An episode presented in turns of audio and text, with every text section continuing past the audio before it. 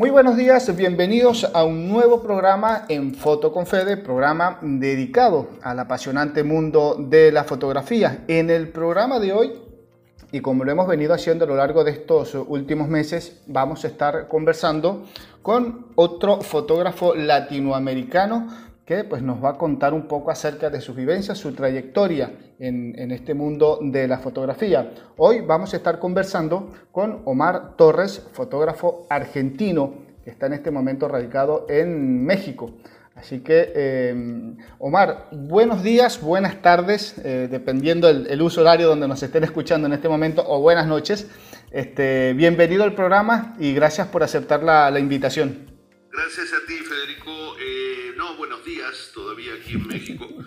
Son las 11 de la mañana. Em, eh, muchas gracias por, por, eh, por, hablar, por entrevistarme y bueno, ojalá lo escuche mucha gente interesada en la fotografía.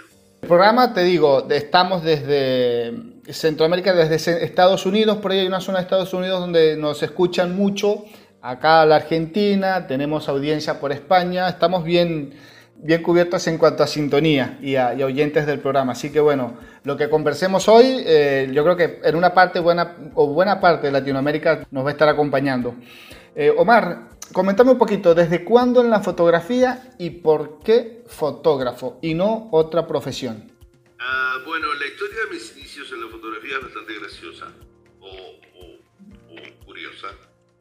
A los 14 años, junto con un amigo muy buen fotógrafo, que ya está retirado que vive en Argentina, Daniel García, eh, nos interesamos por la fotografía. Y en esa época íbamos, para los que conocen Buenos Aires, a la um, biblioteca municipal que, estaba, que está eh, en Congreso y conseguimos tres libros de fotografías que eran muy pequeñitos, eh, que eran los únicos tres que había.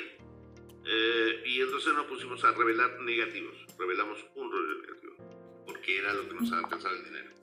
Para la segunda ida a la biblioteca nos encontramos con dos muchachos, que en ese momento eran muy jóvenes, tendrían 23, 24 años, que nos regalaron unos aparatos de madera que nos habían hecho, donde se insertaba una cámara Kodak vieja de fuego. Ajá. Y el aparato servía para que esa, esa cámara funcionara como ampliadora. Eh, nos regalaron ese aparato y Daniel, este amigo mío, eh, tenía una cámara de fuego y una Kodak de los años 20 seguramente. Y así fue como empezamos a hacer fotografía tratando de conseguir dinero porque eh, éramos gente de clase media baja, gente pobre. Claro. Eh, entonces así empezamos, empezamos a hacer fotografía. Esto lo voy a hacer muy corto, la historia es larga. Muchas veces me han pedido que, la, que haga un libro con eso, pero esto porque es súper interesante. El hecho es que yo a los 16 años ya estaba vendiendo fotografías junto con Daniel y uh, como a los 17 años pusimos una tienda, una, un negocio de fotografía en la paternal para hacer fotografía de carnet y todas estas cosas. Y bueno, no, no nos fue bien, pero a partir de allí, eh, en 1977, este amigo consigue trabajar para un periódico que se llamaba Mayoría. Sí. Y luego, a través de él, yo consigo eh, entrar en una revista que se, llama, que se, llamaba Deportiva y en esa época pretendía eh, competir con el gráfico.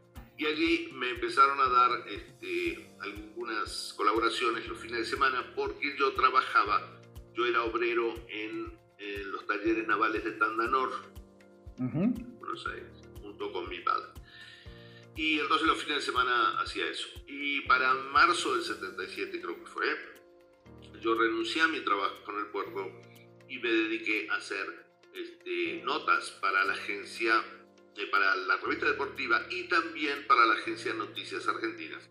Luego de eso, ya me quedé en Noticias Argentinas y como eh, este, fotógrafo de noticias, después me fui a la agencia DIN, cuando, no, perdón, después fui al periódico La Razón, estuve en una revista, estuve en una agencia eh, fotográfica que había formado un gran fotógrafo que escribió un libro sobre fotoperiodismo, que ya murió hace muchos años, esto Miguel Ángel Cuarterolo. Luego de eso fui a la agencia Diarios de Noticias y ahí me quedé hasta 1985 en que me contactaron de la agencia France Press para formar todo el equipo de eh, fotografía mundial que se estaba formando. En ese momento la agencia Reuters y la agencia France Press estaban formando todo su equipo para el Departamento Fotográfico Mundial. Entonces a mí me contrataron para venir a México. Y desde aquella época hasta ahora me quedé aquí. Eso, digamos, es la historia más o menos corta. Es un poquito más larga, hay más detalles en medio, pero bueno, básicamente eso. Hemos conversado con otros fotógrafos y por ahí eh, la mayoría coinciden que no, no nos gusta que nos encasillen en un género fotográfico, porque el fotógrafo generalmente hace de todo un poco, más aún cuando esté en el medio del fotoperiodismo, que por ahí te toca cubrir un evento de un tipo, hoy al otro día estás en otro, en otro, ponele, hoy estás en una nota de economía, mañana estás en una nota de deporte, pasado mañana estás en una nota de sociales. El, fotoperiodista tiene, tiene ese, ese, plus que maneja diferentes contextos, diferentes estilos fotográficos, por así decirlo, eh, y es una escuela que la mayoría dice es una escuela muy grande porque se aprende mucho en, el mundo de la fotografía. ¿Sos de los que te consideras fotógrafo como fotógrafo en el género más abierto o decís, no, yo soy fotoperiodista y de ahí, bueno, me especializo en uno o dos géneros en la fotografía? Eh, mira, yo no, me, yo no creo que un fotógrafo, un fotoperiodista se pueda especializar en nada. Eh, lo que creo es que hay preferencias, naturalmente. Eh, yo, si, si, se hace un promedio de todas las coberturas que yo he hecho en mi vida, que fueron muchas, muchísimas, esto eh, muchas de ellas, o el 60%, son de deportes. Sin embargo, no, no es un, un, ramo que a mí me, me llame tanto la atención. A mí lo que me interesa son los temas sociales, esto, los temas de conflictos, básicamente esos son lo, que yo he hecho, y mucha política, eso sí, mucha política, estuve en una cantidad enorme de, de, de reuniones políticas con los líderes más importantes del mundo en muchos países, por supuesto en toda América, en eh, África, Europa, Asia, en fin, esto, eso es lo que más me interesa. Ahora, un fotoperiodista que se quiera encasillar en algo, mm, no, yo no lo creo, yo creo que uno como fotoperiodista va y hace lo que, lo que tiene que hacer, eh, fotografía y eh, informa, informar, nada más, ¿no? Ahora, que hay gente que sí, pues, lógicamente a, todos nos gusta hacer tal o cual tema en particular, pero específicamente trabajando en una agencia de noticias y, cuando es mundial además, eh, es muy difícil encasillarse. Y sí. En, ese, en ese recorrido que tenés, mm, habíamos conversado hace un momento, en el, en el medio deportivo tenés una trayectoria bastante, bastante importante, muy rica fotográficamente hablando. Tenés mundiales de fútbol, tenés eh, olimpiadas, tenés Juegos Panamericanos, si no me equivoco, eh, me imagino que Copas Américas también. ¿Cuál, es tu experiencia en, que tenés? Porque realmente es conocer a alguien que te dice, mira, tengo ocho mundiales de fútbol encima, uno dice, wow, qué historias o qué fotos debes tener. Es decir, ¿tenés alguna foto en particular? Dice, mira, hice una foto en un momento determinado que para mí es representativa. No, mira, yo, te voy a decir la verdad, porque creo que en esto hay que hablar con la verdad. Todas las fotos de deportes que yo tengo, excepto 10, sí. todas las fotos fueron borradas, no las tengo. Ajá. O sea, no, no es algo que yo quiera guardar en particular, no soy fanático de ningún deporte, no es algo que yo vea por televisión, excepto alguna pelea de box por el título mundial, que es el deporte que más me gusta junto con el béisbol. Esto, eh, no, tengo fotos que, que guardo porque son buenas, pero no están publicadas. No, eh, la fotografía de deportes tiene una vida, una vida muy, muy corta. A no ser que, claro, si tú tienes la foto de, eh, esto, de Usain Bolt ganando por tercera vez la medalla de oro, seguramente sea histórica.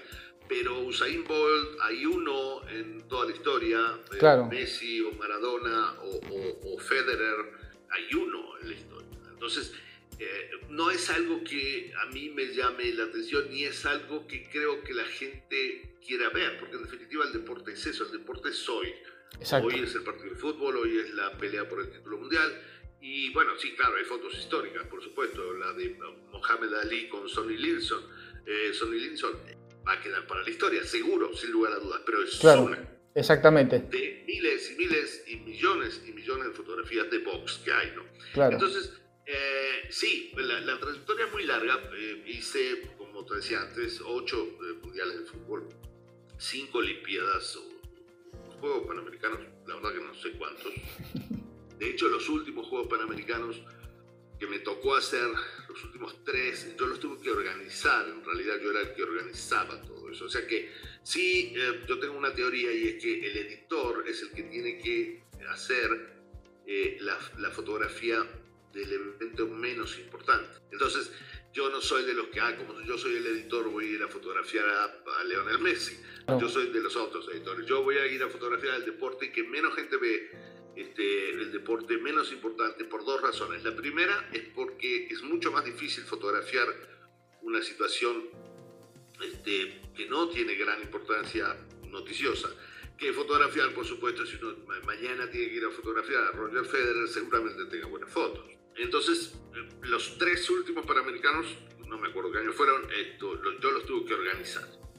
En segundo lugar, para quien está organizando es muy problemático ir a, los eventos más importantes. O sea, si uno está organizando en un Panamericano, por ejemplo, a, la hora de los 100 metros, a los 100 metros planos, que es el evento estrella de los Juegos Panamericanos, de las Olimpiadas, los Juegos Panamericanos, uno no puede tomarse el tiempo de estar ahí con una cámara desde las 9 de la mañana cuando el evento va a ser a las 6 de la tarde. Tiene que estar organizando cosas. Entonces, eh, bueno, además de Juegos Panamericanos, nos ya realmente yo he perdido la cuenta y muchas veces no, las, debería contar, pero como desde 1998 hacia atrás no hay registros electrónicos, entonces tendría que hacer una cuenta, pero sí, fueron muchísimos, este, muchísimos eventos deportivos, sí, seguro. ¿Qué preferís? Porque realmente de todas las entrevistas que hemos hecho, eh, pocos son, eh, tienen ese, han tenido ese estatus que dice, a mí me toca organizar a los fotógrafos, a mí me, toca organizar notas. Entonces por ahí me parece interesante. Desde tu punto de vista, ¿qué preferís? Eh, ¿Ser el organizador o estar del otro lado? ¿Ser el fotógrafo que vaya a hacer la foto? Por más de que organizás y hace foto. ¿Pero qué rol te gusta más? El que me gusta más siempre es el de tomar fotos. El fotógrafo. Porque es mucho más sencillo. Claro. De hecho, lo último que organicé no fue eh, un Panamericano, sino fue un torneo la Copa América 100 años que se hizo en Estados Unidos. Cuando decís, discúlpame, cuando decís organizar, decís que coordinar los fotógrafos que van a los eventos. Exactamente, coordinar a todos los fotógrafos que van a los eventos. Lo, eso lo hice, eh, toda la organización la hice desde México, pero todo el evento fue en Estados Unidos. Eran 32 fotógrafos.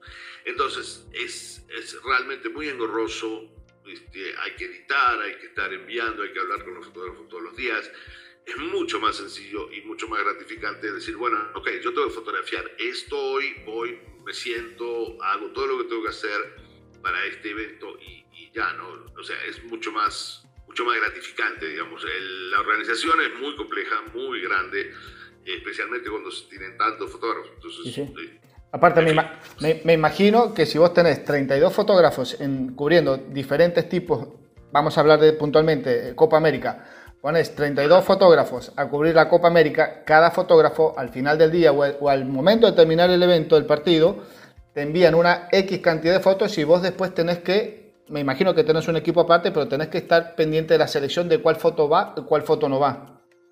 Sí, eso es todo el trabajo de edición. En este caso, lo que fue esa Copa, esa fue la Copa América en, Estados Unidos, esto éramos dos, este, con una editora francesa, eh, y tenemos, eh, estamos recibiendo en cuatro computadoras y editando y enviando a nuestro servicio. Eh, sí, pero es un poquito más complejo por el hecho de que muchos fotógrafos envían directamente cuando están fotografiando. Básicamente, en una agencia mundial hoy un evento deportivo uno lo tiene que terminar de enviar cuando termina el evento. casi que en tiempo real. Sí, sí, casi. Ayer estaba viendo que mi agencia junto con Nikon desarrolló un, un sistema remoto para manejar 11 cámaras Nikon esto al mismo tiempo, solamente remoto. Es, es una locura. Me imagino. Sí. Te, te, te, te, pregunto así como de, curiosidad, nada más para que nos tires, si se puede, ¿no? Si nos tires un número. ¿Cuántas, por ejemplo, un fotógrafo, cuántas fotos te puede pasar de, de un partido de fútbol? Uh, según qué evento sea. Si el evento es muy importante, el fotógrafo no tiene límites. Puede mandar todas las que quiera. Poner una final de Copa América te puede mandar cuántas, dos mil fotos. No, no, no lo hacen, pero, pero si te puede mandar las que quiera, porque él, si está configurado como hacemos, como mi agencia es el Mundial de Fútbol o las Olimpiadas, uno tiene un cable de red conectado a la, a la cámara. Y él te decide... O sea, está enviando constantemente. Permanentemente. De hecho, mira, en las Olimpiadas de, de, China, ah, yo estaba cubriendo otra cosa, la, pero sí estuve en la mesa solamente de invitado, en la mesa nuestra, o sea, en la mesa de la agencia France Press, solamente de invitado porque no dejan estar a los fotógrafos. La fotografía de Usain Bolt ganando los 100 metros, creo que fue Usain Bolt, sí, estuvo en los periódicos a los 9 segundos de haber sucedido. O sea, casi que iba corriendo al lado de Fel la, foto. claro, porque se cámaras remotas y bueno, todo eso sale muy rápido. Esto es fotoperiodismo, ¿eh? no, no. Claro, no, sí, sí, se entiende, estamos claros. Una agencia mundial. La agencia Getty, por ejemplo, tiene otro funcionamiento, eh, o, los periódicos tienen otro funcionamiento, en fin. Pero en materia de, de, cuántas fotos manda un fotógrafo en un evento de esos, eh, la medalla de oro de los 100 metros o la medalla de oro de gimnasia o esas cosas, el fotógrafo no tiene acá estamos hablando ya a nivel, como decir, a nivel top de la fotografía de prensa en cuanto a producción. Exacto. Más top, De, acá para abajo. claro, porque además las agencias noticiosas tienen una estructura electrónica impresionante.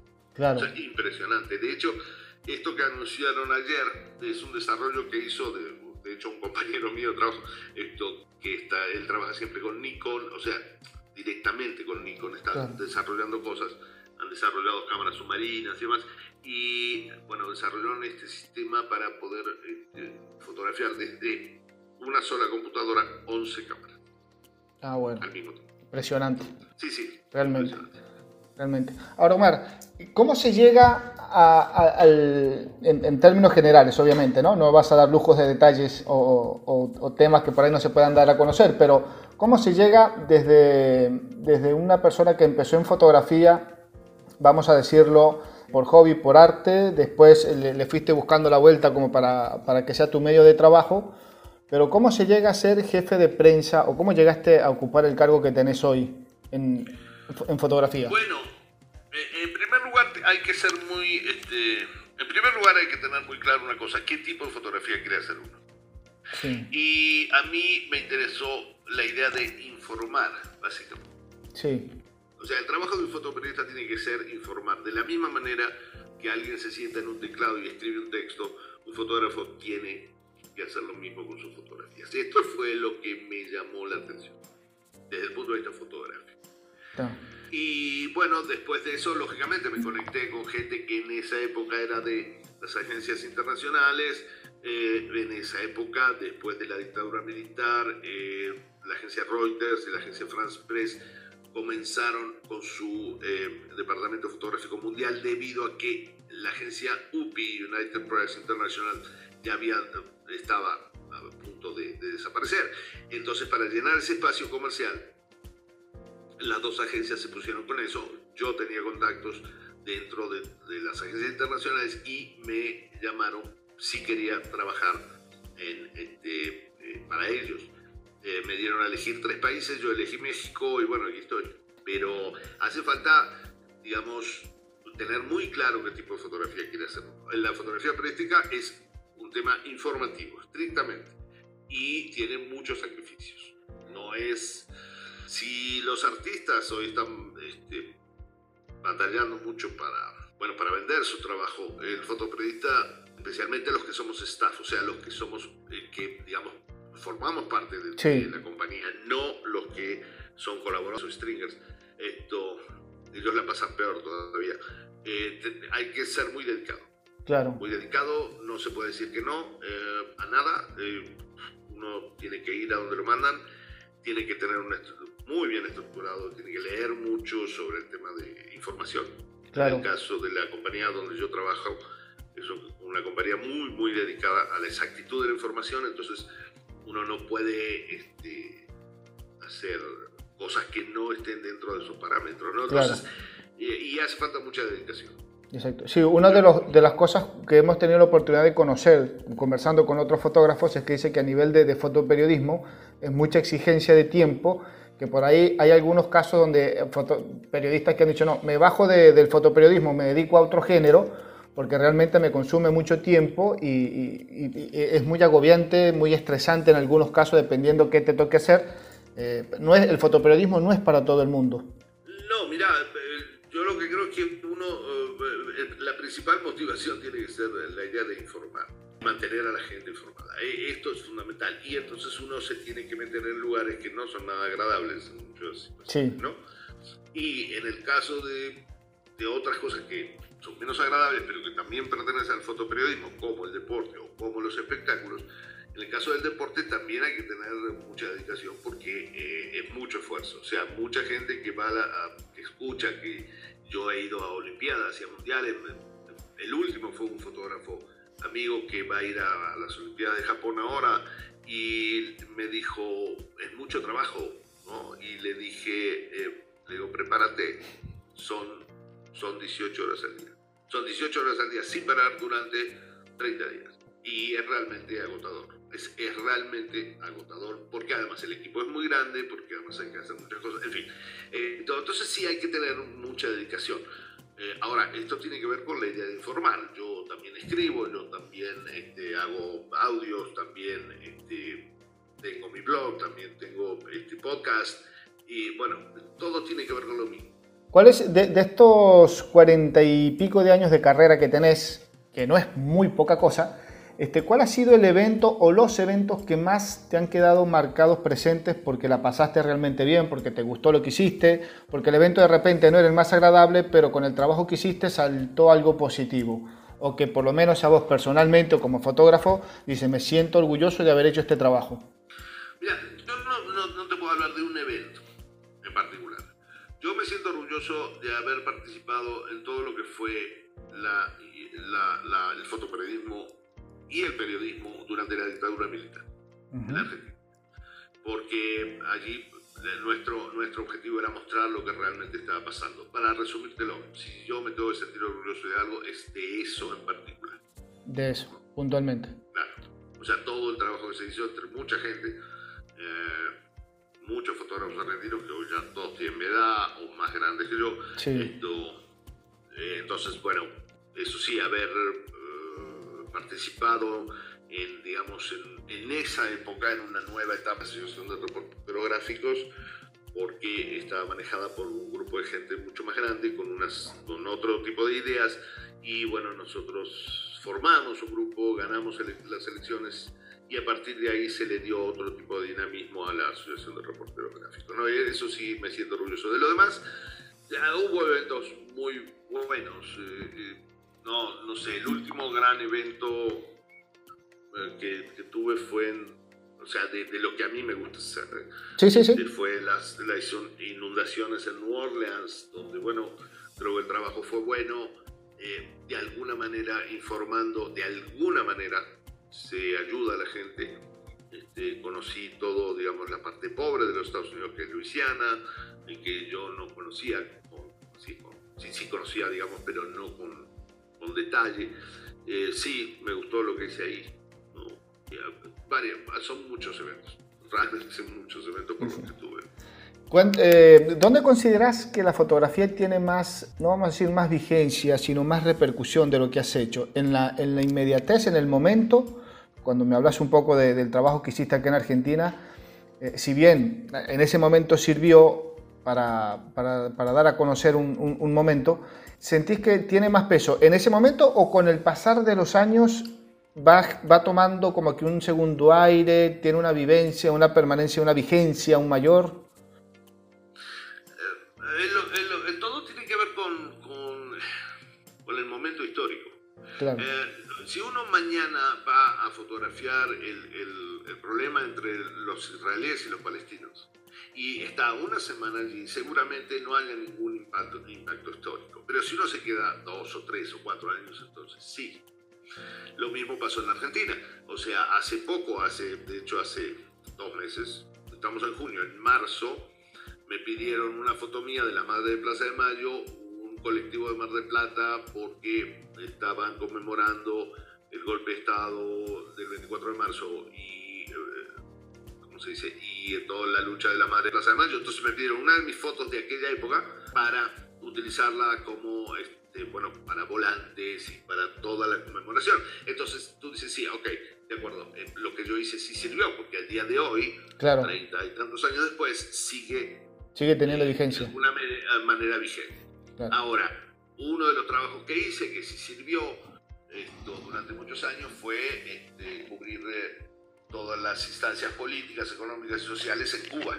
Entonces eso también creo que es algo que quedó y que sirvió, Pero insisto, esto tiene que ver con la posibilidad de el periodismo de yo tuve la enorme suerte de poder hacerlo, tanto en Argentina como después trabajando para la agencia France Press, que la agencia France Press me dejó hacer este, esto, la cobertura de Cuba durante 15 años. Y el otro evento que, que sí me, que creo que sirvió, o por lo menos dio pie, junto con otro muy amigo mío, Héctor Mata, un fotógrafo peruano, uno de los mejores fotógrafos que ha habido en Latinoamérica. Esto, él ahora está haciendo video.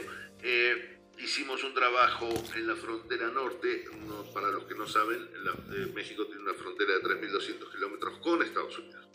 Entonces hicimos todo un trabajo en la frontera norte, eh, recorriendo unos 2.000 kilómetros de los 3.200 y fotografiando él del lado este, norteamericano las vivencias de todos, o sea, tanto de los inmigrantes como de los ciudadanos norteamericanos, y yo fotografiando aquí las vivencias de los inmigrantes que estaban por cruzar. Entonces ese, ese, trabajo creo que sí fue muy bueno y bueno, de hecho se expuso en ese año, fue en el año 2006, que lo hicimos en 2007 en, uh, Pisa por la Imagen, en Perpiñán.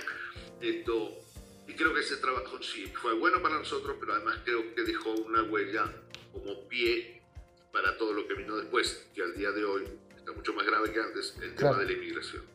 Omar, ¿cuántos, ¿cuántos países te ha tocado o has tenido la oportunidad de recorrer gracias a la fotografía?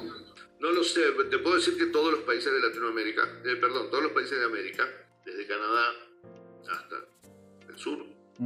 Completo. Todos. Eh, en, estuve en África, en Europa, muchos países, en Asia también, Japón, China, Corea. Esto, no sé cuántos países, no sé realmente, son muchos muchos países. ¿Sos de presentar, eh, de presentar tus trabajos en, eventos, en exposiciones, o los dejas reservados nada más para, para prensa? Eh, no, eh, he hecho muchas exposiciones y mis fotografías están en muchos libros, tanto hechos de la France Press como otros libros.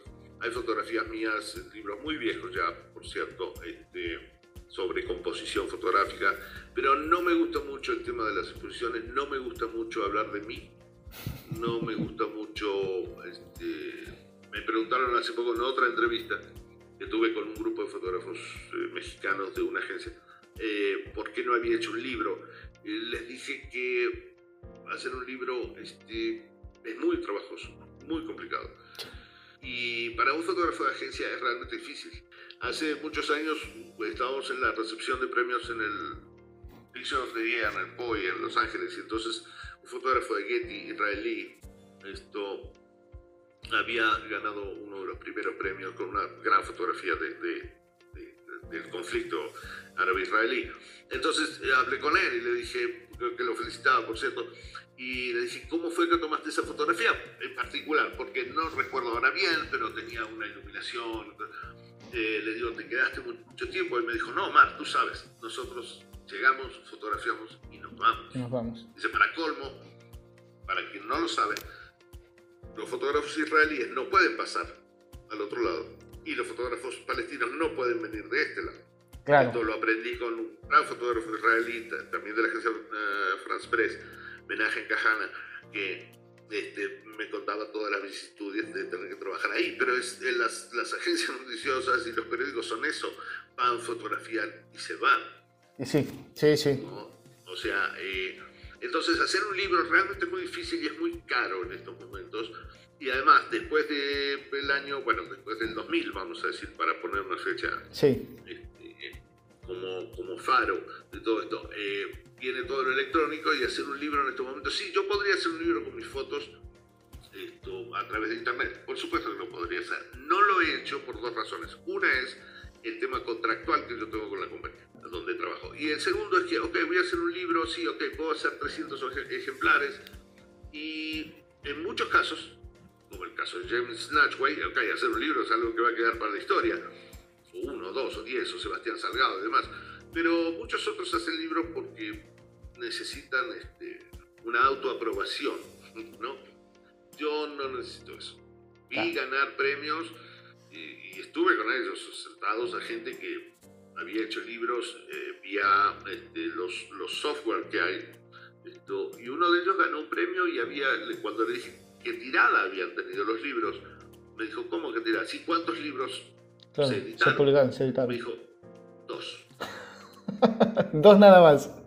Dos, porque el POI, o sea, el Picture of the Year, lo que exige para un libro es que haya dos ediciones. Entonces le dije, ah, bueno, ¿dónde lo puedo ver? Entonces abrió su saco así, lo sacó, porque era así chiquito. Eh, esto va a ser en audio solamente, pero quiere decir que medía unos 10 por, 10 por 14 centímetros. Me dijo, este es el libro. Dije, ah, ok, eh, grandioso. Era una historia en Rusia. Esto, a mí no me gusta todo eso. Claro, claro, claro, está. O sea, yo soy, de, imagínate, yo soy de la vieja época del periodismo. Entonces, para mí, los periodistas no somos noticias. Nunca somos la noticia es otra cosa que la gente tiene que saber. Exactamente, estás en, otra, con otra visión. Eh, recién me, nombraste a Sebastián Salgado, uno de los referentes, creo que hoy en día, de la fotografía, sobre todo acá en, Sudamérica, Latinoamérica en general. ¿Tenés algún referente eh, a lo largo de estos años? aprendí la fotografía siguiendo a este personaje, hoy en día me gusta este otro, bueno, de los que seguí, eh, de los referentes que yo tengo, lógicamente te puedo hablar, por ejemplo, de, Ansel Adams, de, hace miles de años. Esto, pero de los referentes eh, medianamente actuales es James Snatchway, como fotoperiodista, y como artista Robert Mapplethorpe, que murió ya hace años, que es un artista, no tiene nada que ver con fotoperiodismo. Ah. Entonces, sí, esos dos, digamos. Esos dos. Y actualmente eh, seguís muy de, cerca algún fotógrafo estos emergentes, sos de, de, estudiar, de ver quiénes vienen, por lo menos los que, lo que están ahí en, tu medio, los que tenés diariamente, decís, este pinta para bueno, por ahí hay, hay un grupo, hay una generación de fotógrafos que viene emergiendo que se, ha evolucionado mucho o está evolucionando mucho la fotografía de prensa con lo que vienen así, con la nueva generación o se mantiene la línea editorial de hace años atrás? Mira, eh, yo, no veo mucho a los fotógrafos emergentes. Eh, yo veo a los fotógrafos que están ganando. Eh, Emilio Morenati, que además es conocido mío, esto acaba de ganar con, con el grupo Associated Press. Carlos Barría, argentino, que está basado en Washington, ganó el Pulitzer 2020 junto con el equipo de Reuters. No sé, ese tipo de fotos. Ronaldo Schmidt, que ganó el World Press 2019 y que es amigo personal. Ese tipo de fotógrafos sí los estoy viendo, por supuesto. Nacho, que creo que es una eminencia y creo que yo, lo que voy a decir es muy peligroso, pero igual lo voy a decir, creo que es el mejor fotógrafo de la historia. Esto, eh, pero a los fotógrafos emergentes eh, no es que los siga, veo algunas cosas, algunos, algunos muy poquitos, son realmente innovadores. Creo que el fotoperiodismo actual está eh, en una etapa como de cambio, pero muy, muy lenta comparada con los fotógrafos, con los artistas, comparada con, inclusive con los fotógrafos de sociales, los fotógrafos de, casamientos y demás, con los fotógrafos de calle. O sea, creo que el fotoperiodismo está muy, muy acotado por este, reglas históricas del fotoperiodismo que no lo dejan ir demasiado lejos. ¿no? Son pocos los fotógrafos que están haciendo eso. O sea que sí se les ve que han entrado en todo este tema de la innovación. Más allá de la cuestión electrónica, lógicamente los, periodistas todos tienen acceso, o los fotoperiodistas tienen acceso a todo lo nuevo, electrónicamente hablando. Eso no es exactamente, sino cómo están mostrando o cómo están informando. Eh, entonces, los fotógrafos emergentes no, porque además es una, es, es una millonada de fotografías todos los días en Instagram y cualquier otro de las plataformas que hay. Esto, entonces es para replantearse muchas cosas. Hablaste recién de innovación, de, de, todo esto. ¿Es México una de las grandes escuelas o una de las más importantes escuelas a nivel de formación de fotoperiodistas? No, no lo es. No lo es. Si, si me preguntas si es, no, no, no, no lo es. Porque, porque, todo lo contrario. porque México, en, lo, en, en, cuanto a lo que es la, la parte artística, lo, lo, de que es arte, hay mucha gente que dice voy a México a estudiar arte o voy a México, conozco varios fotógrafos que se, eh, yo estudié fotoperiodismo en México, que la fotografía en México, eh, no solamente a nivel de fotoperiodismo, sino a nivel de fotografía artística, de diferentes géneros. Dicen México, México, México. México siempre está como que in, incluido en el tema de muchos fotógrafos en cuanto a su formación. Mira, eh, desde el punto de vista fotográfico, aquí hay muy buena escuela artística. Eso sí está claro. Ahí está. O sea, si uno quiere incorporar parte del arte al fotoperiodismo, sí es muy bueno. Desde el punto de vista de fotoperiodistas, no. El periodismo en México es una cosa muy particular, no voy a hablar de eso ahora, pero hay que, digamos, meterse y leer sobre qué ha sido y qué es al día de hoy el periodismo en México. No okay. es mi caso. Claro. Yo trabajo por una agencia internacional. Exacto. Nos dedicamos a las noticias que son puramente internacionales. Exactamente. Ahora, desde el punto de vista artístico, sí, por supuesto. Hay grandes nombres aquí, hay muy buena escuela. Es el caso de Iván Macías. Exacto, sí, sí. O sea, Iván Macías es un fotógrafo que no sé su currículum, si él hizo fotoperiodismo o no, no creo. Esto, pero, digamos, la propuesta que tiene es súper interesante, pero desde el punto de vista artístico. Claro, ya fotoperiodismo es otra cosa. Claro. Bien, Omar, un poco como para ir cerrando la, la, la entrevista, no te quiero quitar mucho tiempo, eh, ya el material que tenemos es realmente muy interesante. Te iba a preguntar, luego de, de, de tu recorrido en la fotografía, ¿qué, ¿qué, visión te queda de la fotografía en general? Bueno, el tema es. Yo creo que la fotografía pasó de ser, uh, toda la fotografía pasó de ser algo de una élite, eran los artistas, los uh, fotoperiodistas, eh, en fin, toda la gama de fotografía que hay, la arquitectura y demás, a, pasó a ser algo de todo el mundo. Hoy la fotografía es de toda la gente. Digo, no hace falta que lo explique, pero claro. todo el mundo tiene en su, en su bolsillo una cámara fotográfica. Y además, estas cámaras fotográficas en los teléfonos inteligentes cada vez son mejores. Entonces, como yo veo esto, es que aquellos fotógrafos que quieran ser exitosos, y cuando digo exitosos no es ganar mucho dinero, hay muchas maneras de ganar mucho dinero en la fotografía. Si que quieren ser renombrados, tienen que proponer un cambio. Tienen que proponer un cambio que va de la mano con, el, con una nueva visión de la fotografía. Se puede... De lo contrario, sí, dime. No, te iba a preguntar, ¿se puede transformar aún más la fotografía de lo que ya se ha ido modificando con los años? ¿Da como para más todavía? Sí, sí, da para mucho más. Pero hace falta mucha creatividad hace falta mucha creatividad. O sea, eh, no, no, hoy eh, un eh, buen amigo mío, que él fue muchos años jefe de Associated Press aquí en México, que ahora él vive en, en Arizona, esto, trabajando para Associated Press, en una conferencia que dimos en una universidad aquí en México, él decía, con, todo, con toda la razón, nadie, ningún fotoperiodista le va a ganar a Twitter. Nunca. Nunca. Es imposible. Cualquier cosa que suceda ahora, en estos momentos, en cualquier parte del mundo, va a haber una persona con un teléfono y lo va a fotografiar. Esto trae, digamos, dos variantes muy interesantes. Primero, la velocidad en materia informativa ha cambiado Muchísimo.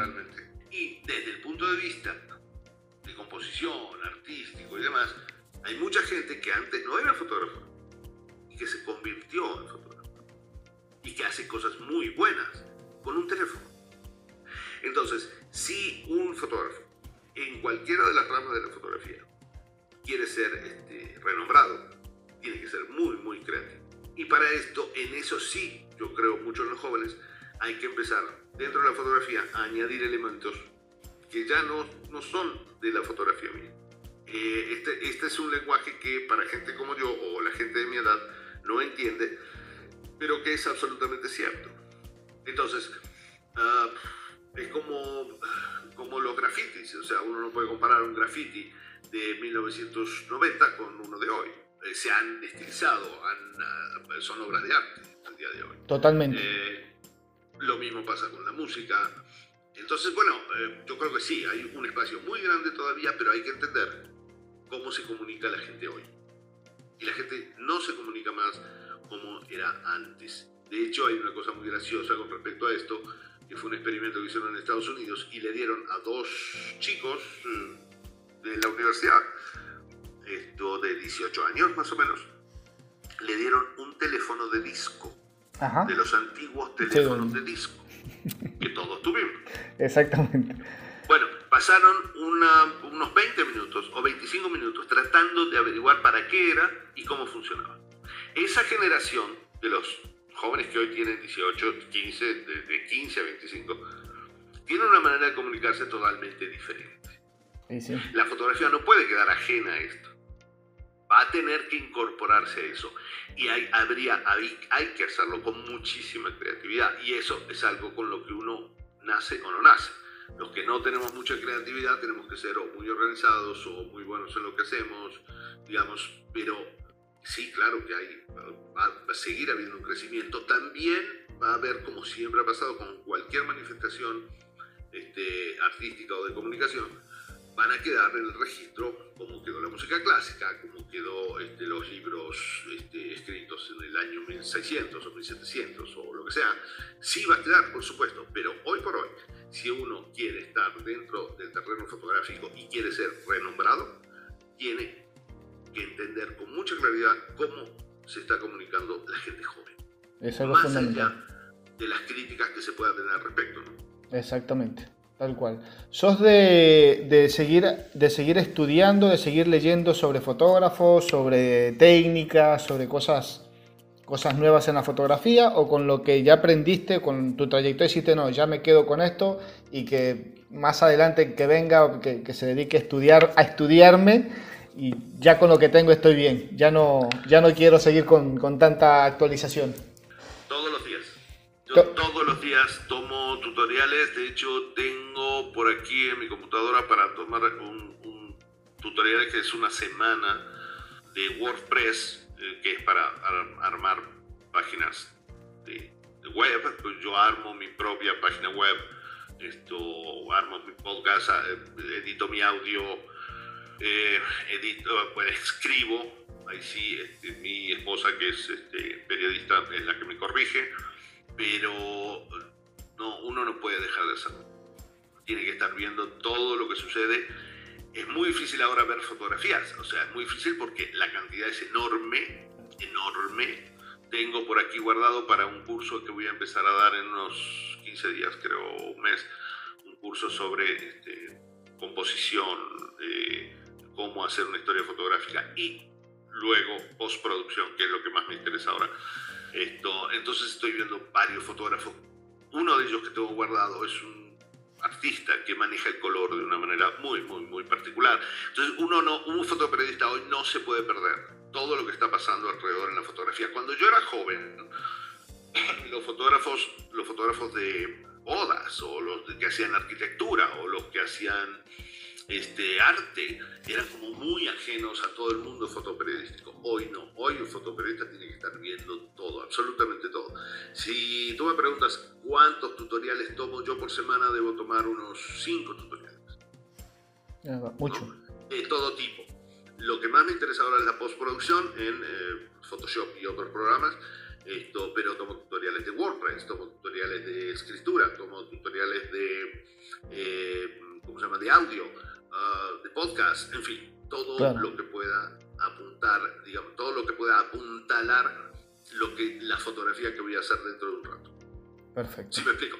Eh, entonces, yo, yo soy así, tengo amigos que tienen mi edad y ya no tienen más ganas, es cierto, lo comprendo, este, no somos nada jóvenes, esto, pero para mí creo que es una manera de mantenerse activo, haciendo fotos eh, y de este y además de agilizar la mente y entender lo que está sucediendo, que es lo más difícil. Claro, claro, tal cual. ¿Sos de salir todo el día o cada vez que salís salís con la cámara bajo del brazo o decir no, ya hoy en día no, salgo esporádicamente?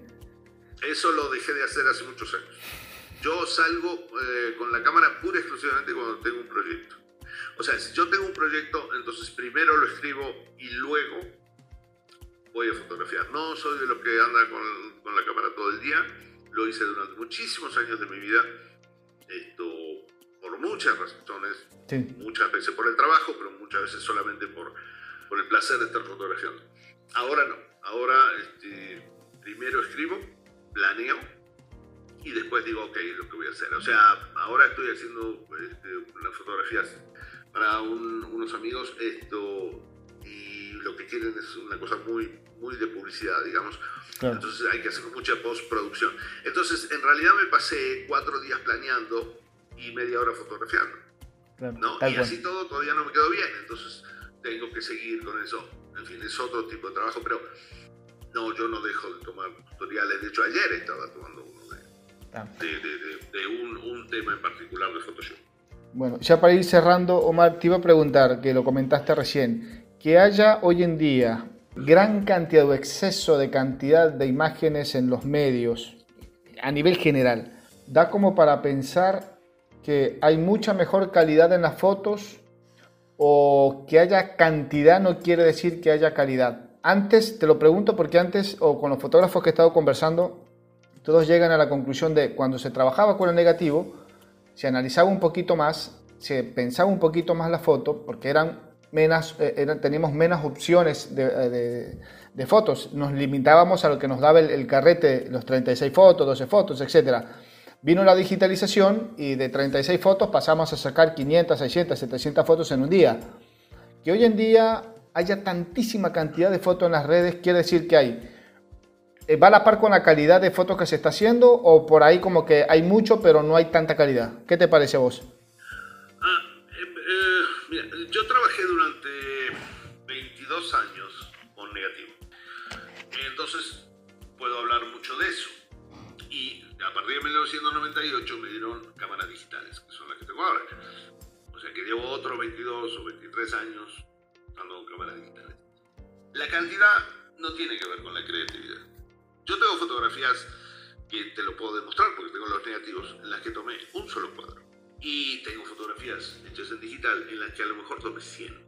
Todo tiene que ver con la idea que uno tiene, con la idea que uno pone en práctica, sea porque es un trabajo que uno puede ir programando, como el caso de los últimos trabajos que hice este, de retratos, de personalidades artistas y demás, o como en el caso de, por ejemplo, eh, de Ronaldo Schmidt, que gana el WordPress de 2019, eh, es una fotografía perfectamente compuesta, con todos los elementos que tiene que tener una fotografía periodística, pero en la que tuvo una centésima de segundo para poder componerla es allí donde se ve a los grandes fotógrafos. no es la cantidad. Eh, yo hablé muchas veces con Ronaldo, no, no, no, no, recuerdo haber visto toda, digamos, la secuencia, pero estoy seguro que esa foto no es que haya 30 eh, fotos de lo mismo. No, claro, no la sé. Es esa la foto. Entonces, creo que hay dos cosas. Por un lado, la, la, la creatividad.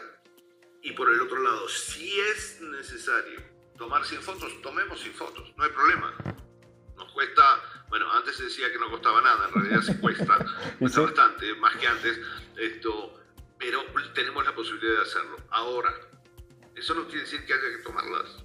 Eso tiene que ver con la creatividad que tiene uno. Yo he visto muchos fotógrafos este, que son artistas y que algunos llegan y toman una foto después de haberla planeado durante, este, no sé, una semana. Una de las cosas más impresionantes que vi eh, ya hace años de esto, eh, es un time-lapse que hizo un grupo que se dedica a hacer time-lapse en Estados Unidos. Eh, y uh, el time-lapse es realmente impresionante y es de varios años atrás, de como del 2012 o una cosa así, o 2013. Bueno, lo que montaron fue todo un ejército de cámaras y de equipo y, y autos y todo en el medio de un desierto que no dijeron dónde era. Esto y lo planearon durante dos meses. Y como tú sabes el time lapse, tú no puedes decir, ah, bueno, voy a tomar otro. Eh, o, sea, no. o sea, porque era las, eran 24 horas desde, las, desde que el sol se esconde con toda la Vía Láctea hasta que vuelve a salir. O sea, eso no se puede decir, ah, bueno, hoy tomé 10.000 fotos y mañana voy a tomar otras 10.000. No, eso se hace una vez sola. Y la planeación, todo estaba... Eh, manejado con computadoras, laptops, eh, teléfonos, en fin, toda esa planeación duró como dos meses. Entonces creo que eh, se ha abierto el horizonte de tal manera que no se puede decir, ah, bueno, que se toman muchas fotos es malo, no. Yo, a mí no me importa saber cuántas fotografías tomó un fotógrafo si es muy buena la foto. No, no me importa, tomó una, dos o, o cien. Lo importante es cómo uno va a comunicar, cómo uno va a expresar lo que quiere expresar. Bien, cierro acá con esta pregunta, Omar. ¿Qué consejo le dejas a la gente que viene haciendo fotografía hoy en día? Creo que son dos partes. Una de un editor que había en Editorial Atlántida hace muchísimos años. Y cuando le preguntaban cómo se hace para ser buen fotógrafo, él decía, bueno, para ser buen fotógrafo hay que ir al cine, hay que ir al teatro, hay que escuchar música, hay que leer mucho en las bibliotecas. O sea, esto es lo primero uno no puede abstraerse y creer que la fotografía sola por sí sola es la que lo va a llevar a uno a expresar lo que uno quiere expresar. Tiene que leer, tiene que estar, digamos, de acuerdo a lo que está sucediendo en la cultura en, su momento. Esto es una parte.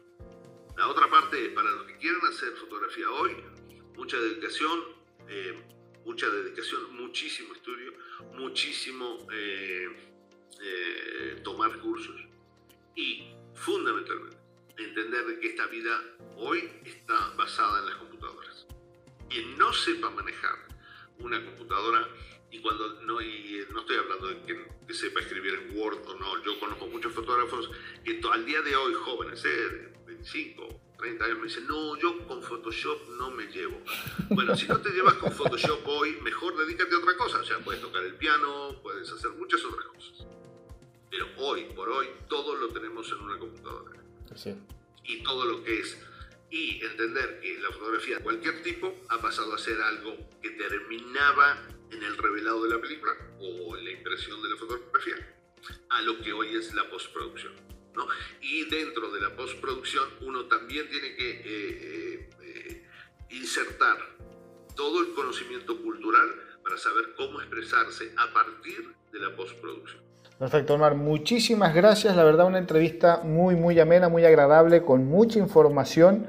La verdad, una visión bastante, bastante actualizada de lo que es la fotografía a nivel de prensa hoy en día, eh, directamente pues, de, uno de sus creadores ahí en el, el, mundo de lo que es el, fotoperiodismo. Estás en el corazón, estás en el tope ahí arriba de lo que sería un fotógrafo, un fotoperiodista de agencia entonces, bueno, la información que nos has podido comunicar el día de hoy ha sido genial, buenísima.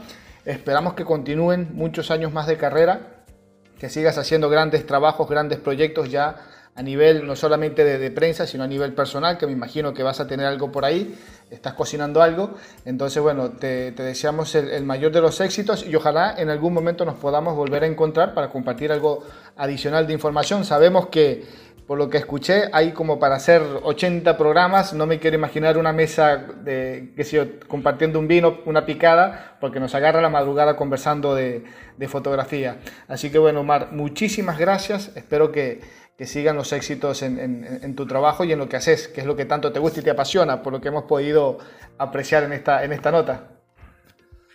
Gracias a vos, gracias por comunicarse conmigo. Te agradezco que me dijes expresar lo que yo pienso de la fotografía, digamos, a través de, tu medio, de la gente que te escucha. Esperemos que sirva y sí, sí, cuando quieras estamos aquí a la orden. Esto para lo que sea necesario, para la gente que quiera hablar. Eh, eh, no sé si lo tienen, pero es muy fácil entrar a mi, a mi página web, este, que es omartorres.net está? Eh, eso, eso es, digamos, a partir de allí, para no darte todos los, este, todos los datos. No, perfecto, a partir de tienen eh, mi blog, mi podcast, mis fotografías y este, para verlas. Tienen mi Instagram, mi, Twitter, mi dirección email. Perfecto. para lo que sea necesario, este, no hay ningún problema. Por allí pueden ingresar y ver parte de tu trabajo, comunicarse con vos, cualquier cosa, omartorres.net. Ahí está, perfecto. Omartorres.net o bueno, www.omartorres.net para según el navegador que uno tenga. Esto, pero sí, ahí, ahí está toda la información de cómo ubicarme. Perfecto, perfecto. Omar, muchísimas gracias. Te dejamos para que sigas disfrutando del fin de semana. Ok, gracias a vos, Federico. Chao, hasta luego. Bien, y ahí teníamos entonces eh, la entrevista con Omar Torres, jefe de prensa de la agencia de noticias de Fran Press para Latinoamérica. Entonces, esperamos que hayan disfrutado de esta entrevista, de esa gran cantidad de información que nos eh, pudo dar, compartir Omar Torres de la agencia Fran Press. Ya saben que nos pueden seguir a través de nuestra cuenta en Instagram, estamos como arroba fotoconfede y desde allí acceder al link con nuestras demás redes sociales. Por lo pronto nosotros nos despedimos, esperamos encontrarnos en un programa de corte similar, donde vamos a seguir hablando y conversando sobre este apasionante mundo de la fotografía con fotógrafos de toda Latinoamérica y de España también. Por allí viene entrevistas a fotógrafos de Cuba, fotógrafos de Uruguay, también tenemos ya por allí algo preparado con la gente de Uruguay, muchos fotógrafos mm, cubanos, gracias, así que próximamente pues vamos a tener algo con ellos. Tenemos también por allí ya preparando la entrevista a Héctor Garrido, fotógrafo español residenciado en Cuba, con quien también vamos a, poder eh, compartir un poquito con todas y todos ustedes sus vivencias, sus experiencias en este mundo de la fotografía. Viene más gente de República Dominicana, así que nada, prepárense porque esto sigue y pues bueno, ya saben que también nos pueden escuchar por eh, Spotify, por Anchor, por eBooks y ahora también lo pueden hacer a través de nuestra página en YouTube. Nos buscan como Federico Murúa y pues por allí nos siguen. Así que nada, los dejamos. Será hasta una nueva oportunidad donde les traeremos un programa de corte similar. Chao, chao, hasta luego.